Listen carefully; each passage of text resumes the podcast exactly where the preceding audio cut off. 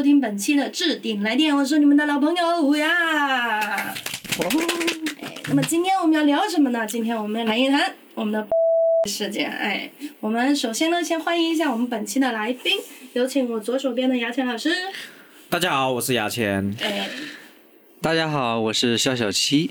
哎，大家好，我是大脸妹。好的，肖小七和大脸妹呢，就是我们的今这一期的新朋友啦。那么可以稍微跟大家讲一下自己的身份，然后是做什么工作，让大家了解你一点。嗯啊，我叫肖小七啊，嗯，以以前是一个电子工程师，哇，现在呢没工作了，干干脱口秀。哎，全职脱口秀演员。对对对。好嘞，那我们的大脸妹呢？啊、我以前是在 MCN 帮其他网红做内容的，然后我现在辞职，基本上就是做自己的 IP。现在哇，好厉害的样子呀！都是自由职业了是吧？对对做无业三的下午对电台。那大脸妹你是什么平台做？小红书吗？也是。啊、我全平台都有做。希望我们能够蹭一波大脸妹的流量的。哎，不敢不敢不敢不敢，我是我来蹭那个置顶来电。置顶来电一共就一百多个粉丝啊，我可是的粉丝群一共就一百多人。哎呀，很多播放量粉丝很有品位啊大脸妹是多大了？多大了？年年龄是大概是？牙签一问就知道是个直男。你说我的脸围不是多大不？是脸围，年龄年龄，年龄你方便说吗？不太想说。那算了你为什么想问呢？我反啊问一下，，我好奇而已。他的意思是他看不出你有多大。嗯这样子。哎，不过我确实经常就是会被酒吧保安拦下来，让我看身份证那种，啊，啊，经常哦，到现在还是。哎，透露了一个信息，哎，童年，哎，真他妈度假！我去酒吧，人家都说来上班啊，很让人生气啊！好生气啊！嗯，对，今天上班怎么不穿正装啊？好了，开玩笑，开玩笑。哎，回到我们今天的主题啊，今天呢，恰巧在我们的电台播放之前呢，我们的关注的这一个母亲的事件呢，然后也正好有了第八次的呃报道，是不是第八次吧？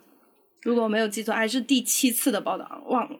已经分不清了。已经分不清了。那么，首先呢，跟大家讲一下，就是这个事件大概是怎么一回事。呃，事情的起因应该是说的父亲在网络上开了一个类似于呃直播或者说是短视频，就是各界人士去献爱心，他是作为一个贫困户接受馈赠什么的。然后在不经意中，有一个爱心人士拍到了他的母亲在一个阴暗的角落里，然后被锁链锁着，然后呢，就是看起来整个人的精神状态也不是很好，然后呢，还有什么牙齿被拔掉啦的这种相关的一些事情，穿着衣服也很奇怪，就很冷的冬天，但是穿的很单薄，然后睡的地方也很像猪圈的感觉，就是非常糟，条件非常糟糕。然后呢，就有人说，哎，为什么你们只关注了这个父亲和这个小孩，没有人去关注这个母亲吗？这个母亲现在遭受的这是什么？这是虐待吗？为什么拿铁链锁着她？就是有我们的观众，对吧？然后发现了这个事情，然后在网络上才引起了热议，然后再进一步发酵，然后说有人就说这个事情你们要给我们一个交代，对吧？到底是怎么一回事？可是直到目前为止，好像我们所看到的所有的报道都没有这个女孩子出来向我们解释过，就没有他亲自出来说过什么。那目前为止，我们看过的版本应该是已经有八个版本了吧？然后一第一次的版本出来之后，就大众就根本不服，就说的这什么东西啊，对吧？你讲的东西我们根本就不是我们所关心的问题。然后第二次的版本、第三次的版本，就四个版本里面，包括他的身份，包括事情，就是每一次的结果都不大一样，反而引起了大众的抨击，就是这个事情越发严重。但是呢，就是他一边民众明明很关心，但是在一些相关的平台又要被降热度，就大家都很很对这件事情是非常的反感。那么这个事情呢，主要就是讲了几个，第一个确认了这个母亲是为杨某霞，然后讲了她为什么会网络上说她是另一个人啊，等等等等，但是就是否定了她是另一个人的说法，然后呃。讲述了他是怎么被拐卖的过程，说他是怎么过来的，以及他现在目前的精神状况和身体状况，以及呃为什么会生育了八个小孩，说是绝育手术失败吧，导致她连续生了八个孩子。哦，大家觉得拐卖妇女这件事在离着我们其实远吗？大连妹，你觉得远吗？我其实我还真有一次经历，真的吗？真的差点被拐卖。不也不是，但是我现在会怀疑我会不会记忆出错，或者是，呃，只只是我把它严重化了，我也不确定啊。可以说一下，可以说一下。当时我就是还是高中生的时候，嗯呃，然后有一天我大白天中午在外面有两个妇女来跟我问路，嗯然后我们只呃进行了简单的几句交谈，但是他们俩的外形呢是有一点像那种兰州那边来的，就是哦因为他们包了那种五颜六色的纱巾，嗯，然后然后他们讲的普通话也口音很重，口音很重。对，然后就是你好，请问你知道兰州拉面在哪里吗？这类似这反种。反正就是九幺幺警告，对不起，对不起，小玩笑，小玩笑。摄影警告。你说，你说。然后嗯，但是他们讲了一句话之后，我就飞速的逃离了。哦他说我们不是坏人。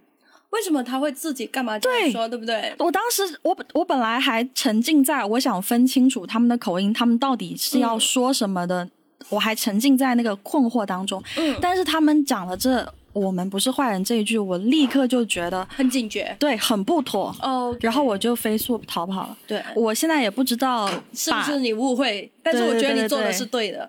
你知道，就是类似的事情，我的朋友有说过，他在湖北上学吧，在湖北武汉那边还是哪里上学。他说他有一次也是在学校门口，也是在学校门口不远，然后有一对夫妻就跟他说：“他说你好，我们两个就什么遭遇了小偷啊，类似这种，就我们身上没钱了，我们现在快好饿，好快饿死了，你能不能请我们吃顿饭？”哦我朋友就说行啊，那我带你去我们学校饭堂吃，我们学校饭堂可好了，对吧？他说我不要吃你们学校饭堂，我就想吃路边的那一家小店，有一家小店就看起来特别小，而且门口都没怎么开的那种，我就想去那吃。然后他当时就没有答应，但是他没有答应的原因不是因为说他觉得那个小店不安全，他是觉得那个小店不好吃，你知道吧？他说那种小店那种苍蝇小馆没有品味。对怎么可以？我怎么可以请你吃这种东西呢？我要带你去吃饭呢吃好的。然后他就拉着他们两个往学校走，然后他那两个人就不肯去。然后在拉扯的过程中，然后那两个人就走掉了。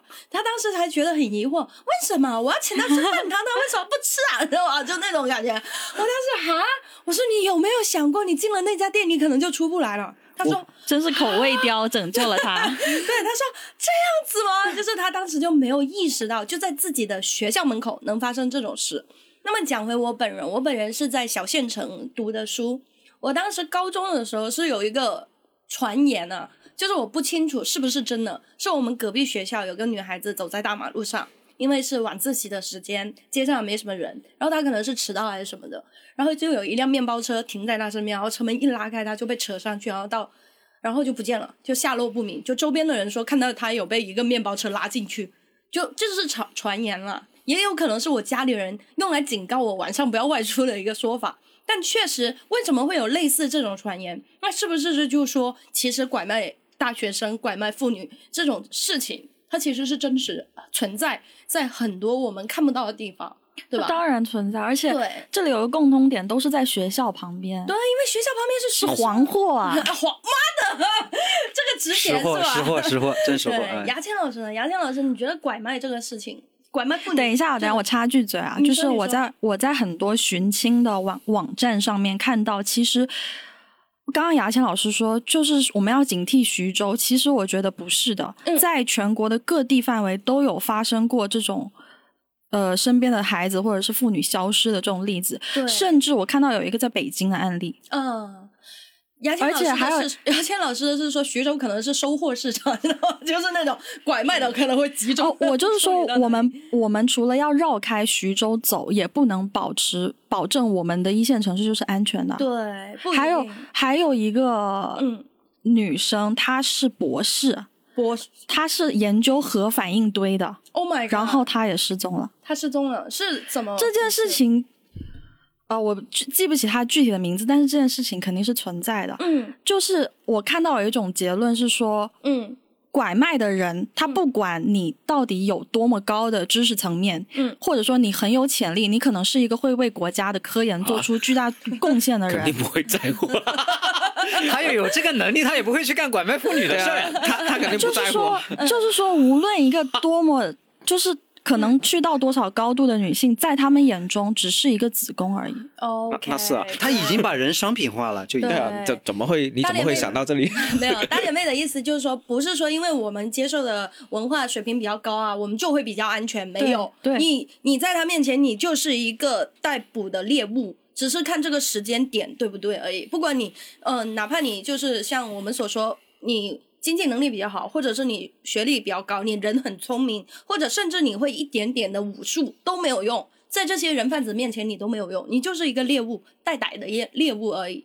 那牙签老师呢？你会觉得拐卖这个事情离你远还是不远？因为说真的，我看听见我身边确实没有听闻这个事情，但是我会，我之前跟女性沟通之后，我会发现，就是、呃，留意怎么样嗯让女性有安全感的。比如说，那你约女生出来，嗯那可不可以约一些更公共的场所？嗯，不要深山野林啊，对不要去一些啊、公园啊里面，嗯你可不可以尽量去一些公共场所，那当一些陌的地方？当女性朋友对你提出这个需求的时候，你会不会觉得他们小题大做？你就在医生这这么安全的地方，你怕个屁呀、你会不是不是，我吗我沟通完之后，我觉得他们讲法是对，包括最近、嗯。呃，我会关注这些新闻之后，我会发现，嗯，我会留意跟一些女性朋友说啊，如比如说啊，你你太晚回去，一定要去找个人陪啊，嗯，或者说如果你有男朋友，一定要跟男朋友汇报啊，对。这些不是以前我会觉得说啊用不用这样，但是现在觉得是非常必要的，是。包括说啊、呃尽量约会约白天呐、女性嗯。约陌生人的话，对。你可能探探啊那些认识的话，真的真的非常非常危险，是。就像杨天老师，因为他从小生活在深圳嘛，他可能就是一线城市相对来说比较安全，再加上他身为一个男生，他可能确实身边就没有发生类似的事情。对对。但确实像我这种从小县城出来的，我们对这种事情可能真的就是听过，或者是就在身边发生过，所以我而且家人而且我们这种身份，我现在都三十二岁了啊，我给人拐的话没有任何的价值，那？不好说，不好说，器官说器官还是值钱的。煤窑奴知道吗？我都脂肪肝了，窑奴是煤，窑奴和血奴就是会绑男性的。哎，可以说一下吗？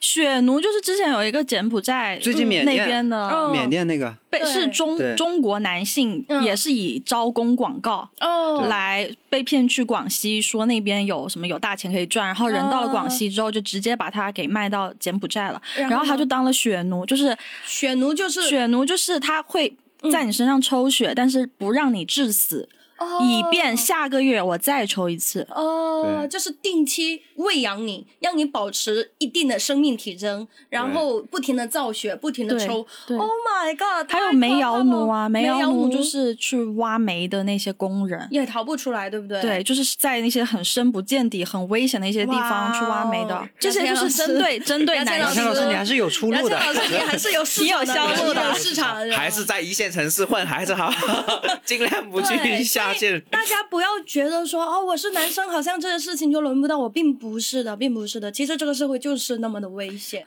那么小七呢？小七，你觉得这个拐卖这件事情离你算不算远啊，不算远吧，因为我本人的家庭就是这样。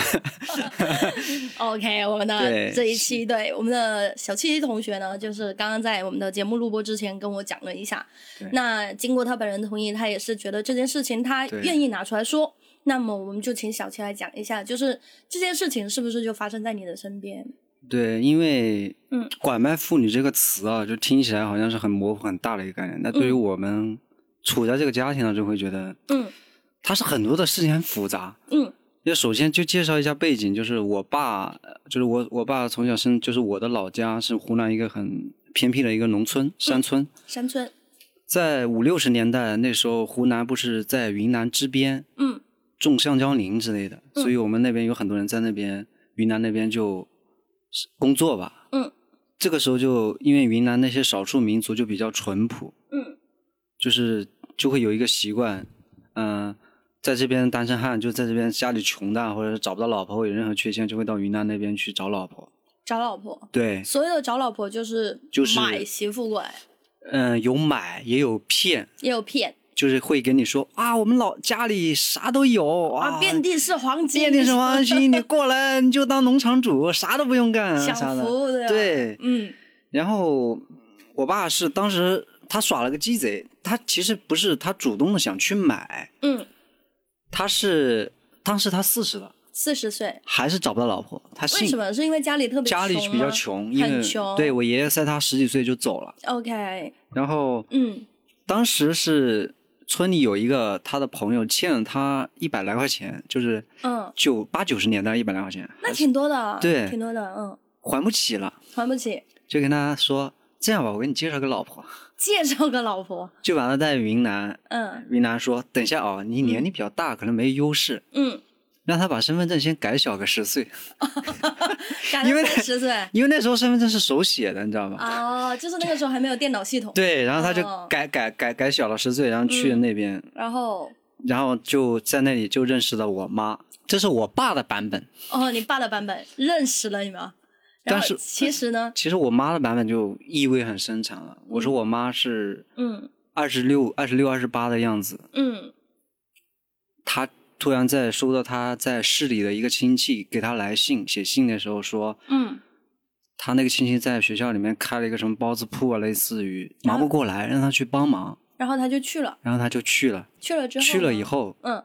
就把他关在房里面，说嗯我给你介绍个人人家，，Oh my god，你就是我爸。嗯，然后他说年龄跟你也差了没几岁，那个人不会就是欠你爸钱的那个人？不是，是他的亲姨，哦，亲姨，女方的亲戚对，就是我妈的姨。，OK，然后呢？然后我妈一看我爸，她说：“那绝对不是不止三十多岁，不止三十，起码四十往上。起码四十。然后然后他说：“不，身份证你看三十多那种。OK，” 然后这我妈就对于，然后她我妈的版本说，但是嗯经过一个月的相处，嗯就就就后来就跟我爸就来了湖南。我不知道这一个月发生什么，因为你你妈这个时候也不一定愿意跟你讲实话。对他只跟我说了一点，他说他姨当时说你要不愿意嫁，嗯我就活活饿死你。他姨说这种话，对，亲姨，我听到这句话的时候，我真的我好很难受，你知道吗？哇，但是你外婆当时是已经走了，哦，外婆不在了，对妈妈不在了。对，你妈妈家里有几姐妹啊？我看一下族谱啊，就是你不知道是吗？我我从来没有去过我妈那边，就没有联系了，没有，因为族谱还在手机里。哦我我是今年回去，我特意想了解一下我们家族的历史，我就然后我觉得这故事太震撼了，这个对这个故事就跟看真的是非常，我自己都非常震撼。我以前有这个不知道是吧？我不敢去触碰这个话题，我意识到了，他肯定是有这样的事，因为你发现你跟女方根本就女方家庭不来往，那你肯定有原因。因为我在我们那边这样的群体，从云南拐过来的群体，包括我这种群体，有一个特殊的词，我们叫云云南婆。云南婆就叫云南婆你你那个村会叫会很多云南对我们这种，只要我说出来我是云南婆的儿子，他们我出去走就哦那是云南婆的儿子，大家就会知道你们家很穷，哦，你他们会不会对你有个特称呢？就叫云南婆的儿子，哦就叫穷啊。OK，你是独生子吗？我是还有个姐姐，实际上是有两个姐姐，因为当时计划生育是三年之内才能，生第二个对，中间一个就留了，哦，也可能是他查的时候是个女生，就把她给留了这是我妈给我说的。可能是你妈是有一个就是适合儿童听的版本，对不不对？，他是很多的事情，你知道，人就是对于很痛苦的事事情是不愿意提的，他是把它合理化或者怎么嗯样。何况何况跟他和儿子怎么去对他有时候就是说这个东西，就比如说那一个月发生了什么，他不一定愿意提，就是那一个月让他没办法，只能低头，只能答应嫁给你爸爸，对吧？嗯，我觉得这个故事一定要播出来。回到刚刚说我爸、我妈的话，她是有嗯，一个哥哥，一个哥哥，还有一个大姐、呃二姐。二姐，二姐也是命运比较悲惨，她是嗯嫁给了一个外地的人，然后嗯，连生了九个女儿，我操，连生九个女儿，嗯全部被她的老公给扔掉了，只留了一个大女儿。后来活活就是生育而死，就是真的就是生孩子生死了。妈耶，所以群里面哪个男的还说这些说那些狗屁话，狗狗屁话的话，真的是。哎呀，真难受啊！这一期真的是有点令我意外。所以但是二姐，你妈妈的二姐，你们他们后来还能再联系吗？没有联系，是我后来我妈是在我上高中了以后听说的，才有机会回到云南。因为你已经长大了，你爸才放心。对对，然后才然后那个时候就听我还在世的有一个姨，嗯，然后他们就聊到了这些东西。他聊这些东西是我可以我可以问一个细节一点的问题吗？嗯比如说像他的亲姨把你妈关起来，然后介绍给你爸，你你那个姨收了多少钱？我爸这边的版本是一千三，一千三给他的亲姨，中间转了几道手，就是不知道不知道。反正你爸花了一千，三，在嗯，九十年代吧，是应该是九九零年，我的时间线我记住是九零年左右九。零年，对，嗯，Oh my god，这没有家长，就是没办法。对，然后我妈就稀里糊涂就跟着就来了湖南嘛，对。发现完全不是这样子，就穷的一逼，家里穷的就是，对。你知道那个是年代好穷的，真的，我我我我我现在印象深刻，我是上了幼儿园，我四岁的时候我们家才通电，嗯，我那时候是上学前班嘛，是点着那个煤油灯写作业，类似于，嗯。你是几几年的？我是九六年的，九六九六年，对对对九六年要到四四岁才通电，对真的是。对对对对，那小七，我可以稍微问一下，你爸爸对你妈妈好吗？就是他会像那种，他是那种，他是个好人，我只能这样说，他是个好人，但是嗯他是有着传统家庭的那种责任感，那种不是责任感吧，那种陋习的那种好人。陋习，他我印象中他没有说做出过很什么殴打啊这种没有，但是这个没有他是会有那种语言上的冲突，就是会辱骂啊，或者对，会。会。我懂了，我懂了。那你的妈妈在你的记忆里，她有想要走逃跑吗的这种？有啊，是在什我么时候？我在我五岁，我我印象不是很深刻，那个时候我应该开始上学了。嗯他们俩就大吵了一架，嗯我妈就带着我跑，但是我妈一个不认识路，第二个她不识字，嗯，她就没办法，她就只能带着我沿着那个马路跑，但是这就很容易被追上。对，就很容易被追上。嗯然后他我爸就叫了很多人就追他，中途发生什么我就不知道了。我的脑海中，我的对于这块记忆，我只有记得我妈在哭，边哭边牵着我在那里跑，嗯，我就记得这个场景。后面很讽刺的是，就是嗯我跟你说，嗯，他会叫其他的有类似经历的那些云南拐卖过来的妇女劝来劝我妈说，哎呀，在这里也挺好啊，的。你已经有了孩子啦，怎么样，怎么怎么样，你要考虑。天哪，我太难受了，天哪！我 我现在回想这些经历，我会觉得小好倩，小倩，你是什么时候知道这些事情的？我是他，因为我爸妈从小吵架，他我爸会说一句嗯：“你要是那么聪明，你就不会被我骗过了。”哇他说这样的话，啊，我不，我不能骂你爸哈，毕竟是你爸爸，但是说这种话真的很过分，真的很对过，分。然后嗯然后我是在嗯在意识到的是，因为我因为村里面还有其他类似的经历，嗯，也有逃跑成功的。逃跑成功的。就我院子有一个，我叫她嫂嫂，嗯我们叫她嫂嫂。嗯那个那个嫂嫂就是她长得很漂亮，我现在人也很温柔，嗯她甚至是有文化的，她会自己看那个医书，有什么不舒服的，会给我们找那些草药给我们吃，哦。会，做很多美食。他就逃跑成功了。他就他生了两个儿子，他后面就带了自己的小孩子就跑了，跑掉了，两个小孩一起跑掉了，就带走了一个，只带到了一个。还有的就是他生了女儿，嗯，然后跑了以后，嗯。一般是这样子，如果你生的是女儿，你跑了的话，嗯。他是不会去追的，哦，明白我的意思吗？就是你的你的义务已经达成了。嗯，我所以，我小的时候我就想，就是我妈要是没有我这个儿子的话，嗯，她可能会有更大的概率就逃跑成功。什什么意思？逃逃生了女儿是什么意思？因为不能逃，就是那个女，就是那个妇女生了一个女儿的话，她逃走是没问题的。我的意思是说，呃，假如你生的是女儿，嗯或者是没有生儿子，嗯你跑了的话，她追你的那个动机不会那么强。但女生如果生了个儿子，因为重男轻女的思想，嗯就作为母亲总想着要把儿子给带走，就减降低了她逃跑成功的概率。他小七的意思就是说，如果他不是儿子，他妈妈可能就不会带他跑。包括像他刚刚所说，他有个姐姐嘛，你看他跑的时候就只带了他，没有带他姐姐。就他妈妈也也有那种想法，，对，就已经已经是固化的被。洗脑的那种了。对，就是我跑，但是我得把我儿子带走。他不是想着说我自己先跑，但是我女儿我就管不了那么多了，我只能管一个了。那女儿你自求多福了。其实这真的就是悲剧的循环。我想到一个电影，嗯就是金福南还是金南福杀人事件，嗯它里面讲的就是一些女性，她作为年轻的时候曾经受过苦难的，嗯但是她被拐卖之后，或者说被男性嗯用父权打压的时候，嗯，当他们成为了年长的人，他们也会成为父权的一份子，对去打压新进来的年轻的女性。对，其实你看，像这个事情，包括网上也有人会去说，哎，董某的大儿子都已经那么大了，你不知道你爸做的这些事情很过分吗？什么什么的，我觉得好像不能那么简单的去判断。包括小七，你看小七知道这件事，那他能怎么办？他父母现在也是很和睦的在相处，对吧？可能他妈妈当时过来不是很和睦，是吧？还是会打架，是吧不是很和睦？不是很和睦，会吵，会吵架。但就是就像你说的，就是你在那个环境当中，你说的解救，你怎么做？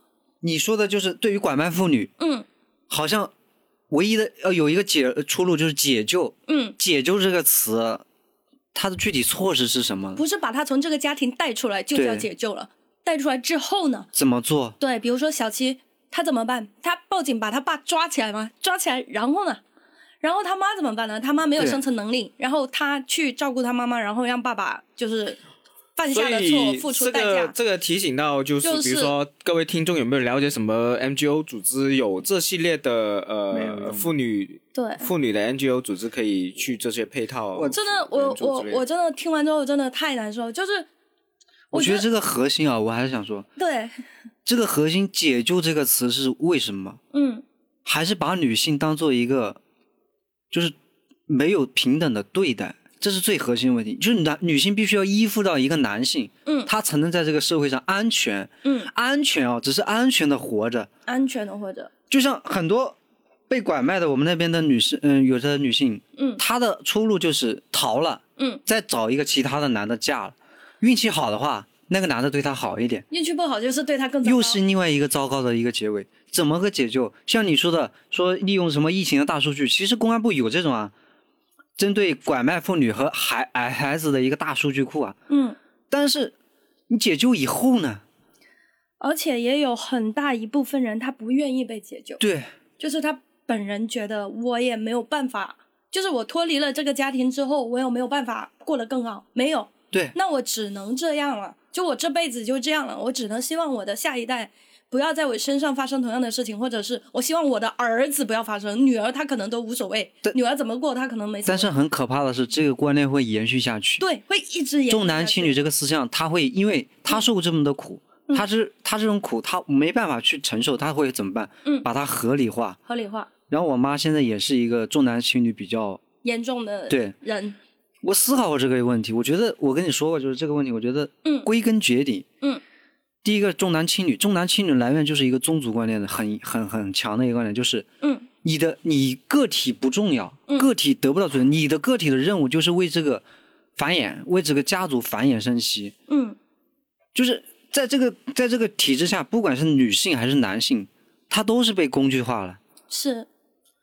这种观念特别可怕的就是，哪怕你你本人很想抗拒这种想法，但是你一个人的力量做不到。对，就是比如说像小七所说的，他们那边就是典型的就是重男轻女。那他身为男生，其实他是利益获得的那一方，但是他看到自己的母亲或者是自己姐姐陷入不公的待遇的时候，他自己做不了什么，这是最无力的一个地方，就他没有办法去做什么，他很难受，他做不了什么。包括像就小七讲的，他的那个姨，因为生了九个孩子，然后活活就是为了生育而死掉。这这个事情真的太痛心了，太痛心了。但是这个事情真的太多了。我想问我想问，就是，嗯，呃，贩卖不是怎么怎么措辞比较好，嗯就是买卖买买卖妇女，呃，威胁你妈的那个姨和生了小孩致死不是不是同一个姨对吧不是同一个。哦 我相是信那个能我妈的姨，对，生孩子是我妈的姐妹妹。哎哦，我还有一个问题，就是我想问一下，你跟你父亲的关系有没有在你逐渐清醒的过程中有一些波动变化？我跟我爸一直是关系很不好，因为嗯我觉得他是一个，他会把在外面的那种受不了的那种委屈啊、怨气啊，会完全发泄在家庭的身上。发泄到你妈身上，或者是你们对，我会从小我就会有一种意识，我要保护保护你妈妈。妈或者是我的姐姐，但是嗯，做不到。很多事情，而且他是你你的父亲，你能意识到他他也有他自己没有处理好的问题，他原生家庭也很严重，因为他很小就、父亲就去世了，嗯，十十几岁就父亲去世，他也承担了很多东西，就是这是一个循环。你妈妈的阿姨还活着吗？就是还有一个还有一个姨还活着，不是那个，就是把你妈囚禁起来那个姨还活着吗？应该死了，不死的话我也要弄死他 妈的。我也是这么想的，得让他被抓起来呀！哎呦喂，真的是，你看小七这个处境，他就是很尴尬。你看他只能去，就如果他要真的去向警方报道这件事情的话，他可能只能是把那个姨啊，或者是中间人啊，然后去告发。如果他告发自己的父亲，对他来说也是蛮难这个就是这个东西，就是说你已经、嗯你要解决这个问题，不是在具体在某个对象了，某个人了，你是要解决这个观念了。对。但重男轻女这个东西怎么解决呢？重男轻女其实还是有一个观点，就是落到经济上面，就是他认为生男孩能让这个家庭越来越好，让这个家庭越来越富裕，对吧？生了女孩就是送到别人家的，卖钱的，他会这样去看，或者甚至说女孩就是赔钱货，我把你养大，最后你是别人的人。他你没有办法替我传宗接代，你没有办法让我的家族更加的壮大，那是不是这种，延伸开来就是女性，她实际在社会上的她的经济价值没有得得到平等的对待？对，其实如果要再往深挖，它就是经济层面的问题，经济层面的不平等，或者说是贫这贫富差距的问题，导致他们有一些很奇怪的观点，不是说奇怪，是很落后的观念。但这个事情是根深蒂固、种植在那些人的心里的。而且我对，而且我我我也想说，作为一个男性，就是男女不平等这个事情，嗯，他不只是说你的男性不一定就处在一个什么优等的位置，不是的，就是男你是你是被工具化了，就是男性也会被工具化，嗯你的目的就是为了整个家族、嗯整个族群更好的发展，你要去传宗接代，嗯，你要承担更多的责任。其实我觉得，作为一个男性，你更应该呼吁男女平等。嗯。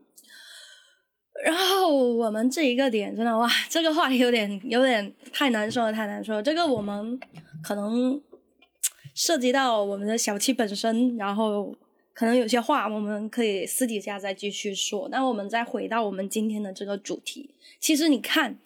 拐卖这件事情，他真的就离你特别特别近，甚至你都不知道。哎，我们身边这个朋友，我们认识这么久的这个朋友，他妈妈其实就是被拐卖妇女的一个受害者。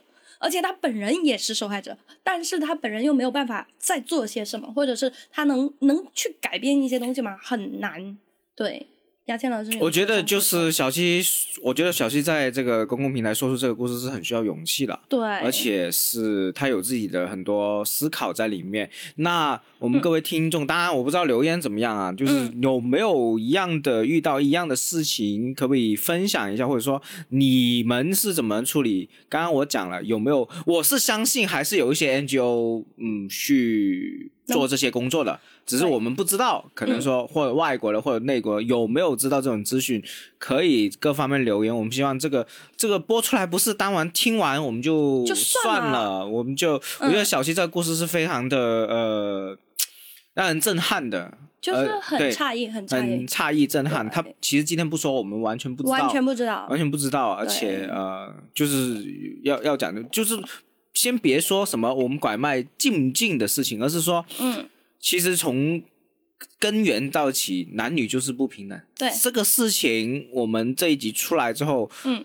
呃，各位，我我是觉得女性其实很多人都知道，但是男性，你们听完有一点点良心的，或者说有一点点共情的，你们要去想一重视起来，想呃，然后嗯。多跟女生去沟通聊天，而不要一味的说一些屁话。因为有一些人，他们没有处到这个处境，他不知道哎，你女性原来会遭受那么我我也没处这个处境，但但是为什么没你能共共情没共情，他们是而且是没没有共情心，呃，小七应该也是非常非常有共情的。对他没有共情的啊话，其实他处于这个角色是很难，也很难去想到这些问题。对，我觉得，因为嗯因为他是被家里宠的，那一那一方方对不对其实小七就是啊，你看小七愿意说出来，为什么他愿意说出来？他愿意说出来，就是因为他知道这件事情其实原本是不应该存在，他是错的。然后然后以后哪个男生再说一遍啊，女权很极端，我就真的是直接骂他，你知道吗？因为因为女权，当他说出这些极端的话，是很需要很需要勇气，而且嗯他知道他所面对的对抗力是非常非常大的。是甚至很多女性都不一定去帮他。对因为刚刚讲了，很多女性也是在重男轻女，对也是觉得女性要靠男性才能生存下去。是，所以我觉得我们今天从那个这个新闻，然后讲到这边，后面还是可以聊多一集关于这个重男轻女，我们遇到一些现象。对，我们回到这一期的主题，就是关于这件事情，或者说关于社会上这个这个现象，我们能靠自己的努力做点什么。比如说，你如果真的真的就是一个很普通的群众，我们能做的事情是什么？如果你是专业的人士，你能为这个事情做什么？其实就是让希望大家可以去思考一下。可能我们在这里没有办法给出一个很好的建议，就非常非常好。但是我觉得，如果你有关注到这个事，请你不要觉得这件事情与你无关，请你不要觉得这件事情好像并不会关系到你。说句不好听的，我跟大脸妹说不定哪一天我们晚上哎下了班回家就被人抓起来了，就被送到山里了。你对，就牙签干的。牙签 也有可能被抓去做血血什么血奴啊血奴，就是这个事情，它不是说不可能发生在你身上的，你真的就只是差一个点，那个人有没有盯上你，有没有盯上你而已。如果他就是真的盯上你了，说实话，我个人认为我跑不掉，我只能死死，我 真的是我如果被遇到这种事，我只能死了。我我没有办法接受那种非人的虐待。我教你一个办法，嗯，你跟他们说，呃，你那个子宫已经没了，就是得过子宫肌瘤或者是什么宫颈癌，一下吧，他可能会检查。检查？送去医院那他带你去医院的时候，你就赶紧跑，没有那么好，真的没有那么好，真的，他们肯定会有那种赤脚医生可以拿 B 超或者或者就说自己有艾滋病。他 I don't care 的，我觉得他不 care，真的就艾滋病 so what？那我就爽一下就好了呀。啊，这么巧，我也有。Oh my god！然后就对，就是 那就完了。就是我觉得就是大家不要觉得说啊，如果遇到了，我一定可以怎么样怎么样怎么样跑掉，可能真的我们就没有那个跑掉的机会。我我我觉得这个方法方向就不对啊！对啊，你我们想的是不应该是怎么样杜绝这些，而不是说你作为一个个体，你怎么去防范？没办法防范。我是真的认为啊，嗯知识改变命运。我说的知识不一定是学历的事情，而是你，比如说我们提出这个东西，我们各位女性真的要花学习怎么样去防范。有很多方法，网上有很多方法嘛，嗯，还有阅读，我们呃怎么样去自己去发言，越发言，就是说，哎，我要怎么去跟那些男性去说，这东西是不对的，对而不是说只是愤怒，对，只是愤怒，呃，男性是不知道你在说什么。是，那你除了愤怒之外，可不可以说出明确的一些需求和观点？嗯，这个是需要支持的。对。然后各位男性也是，我我包括其实虎牙也知道，我最近也看一些女性的阅读很多书籍很多呃关于女权的一些书籍嘛。嗯只是我看了之后，我才知道，我才能共情到为什么女性在在男性社会里面那么的不公平。对，各位男性需要需要阅读，女性也需要阅读，我觉得。男性他很多时候这是是他会觉得他是视而关我不见事，他会对，当然不关我事。比如说这个视频，呃，这个音频出来之后，我一百个人听到有一个男性反省醒，呃，反省或者说进行去阅读，我觉得就已经很很好了，是不需要大部分男性，不可能的。对，然后女性也是，女性不要把另外的女性作为敌人，我是就觉得很重要的。对有很多女性也是依然把呃其他女性是作为敌人，对很刻薄的。是，然后就是我们这个音频可能没有办法给出一个非常好的建议或者是一个很好的措施，但是我觉得这件事情需要引起大家足够的重视，这也是我们为什么会会做这一期音频的一个原因，就让大家看到，其实这个事情。离我们每一个人都很近，我们很有可能也会成为下一个受害者，可能没有办法立刻马上就做到，但是我们能不能为此做点什么，让这个事情尽量尽快的消失掉。我觉得这就是我们这一期音频的一个目的。然后最后结尾，大家还有什么想说的吗？可以给观众留言一下，可以讲一下，有吗？有吗？我嗯我希望有越来越多的女律师、女法官嗯和女高管和女高官，就是越来越多越多的女性要走到这个社会的各行各业、各方各面，特别是政权这一块。对，而且不仅仅她是女性，而是她真正的能够站在女性的角度去看待事情，站在女性的角度去争取权益的这种人。因为有很多人，她虽然身为女性，但是她无法共情比她更惨的女性。我觉得是这一点，对吧？那小七呢？小七还有什么想说的吗？我觉得就是，嗯，就算就是需要更多的，不管是男性还是女性，而不是说是一个对立的层面，而是说，在我们整个社会意识到，就算女性在经济层面或者说在某些层面可能跟在男性对于相比男性有一定的劣势，嗯，但是也需要，而不是一个理纯理性的经济学的考虑去让女性处在一个劣势的地位，而是进行一种补偿，对，将这东西进行平衡，是。就是不是一种对立的那种形式吧。然后我这边呢，就是也是呼吁一下大家，就是反省一下，然后想一想自己能做些什么。比如说，如果你们真的就是要解救，那解救出来之后，我们应该怎么样让他们过得更好一点，对吧？你不能只是说哦，我把你解救出来，然后呢？那如果说这些人他已经被囚禁了二十几年，他可能真的就没有地方可以去，娘家也好或者什么好，他没有一个救助机构，有没有一个救助机构可以收留这些被拐卖之后的人？可以让他们能在这个社会上更好的、体面一点的生存下去。然后这一期的话题呢，我们就暂时先聊到这。然后希望听到这一期音频的朋友，可以稍微的引起你们的一些思考，好吗？那么这一期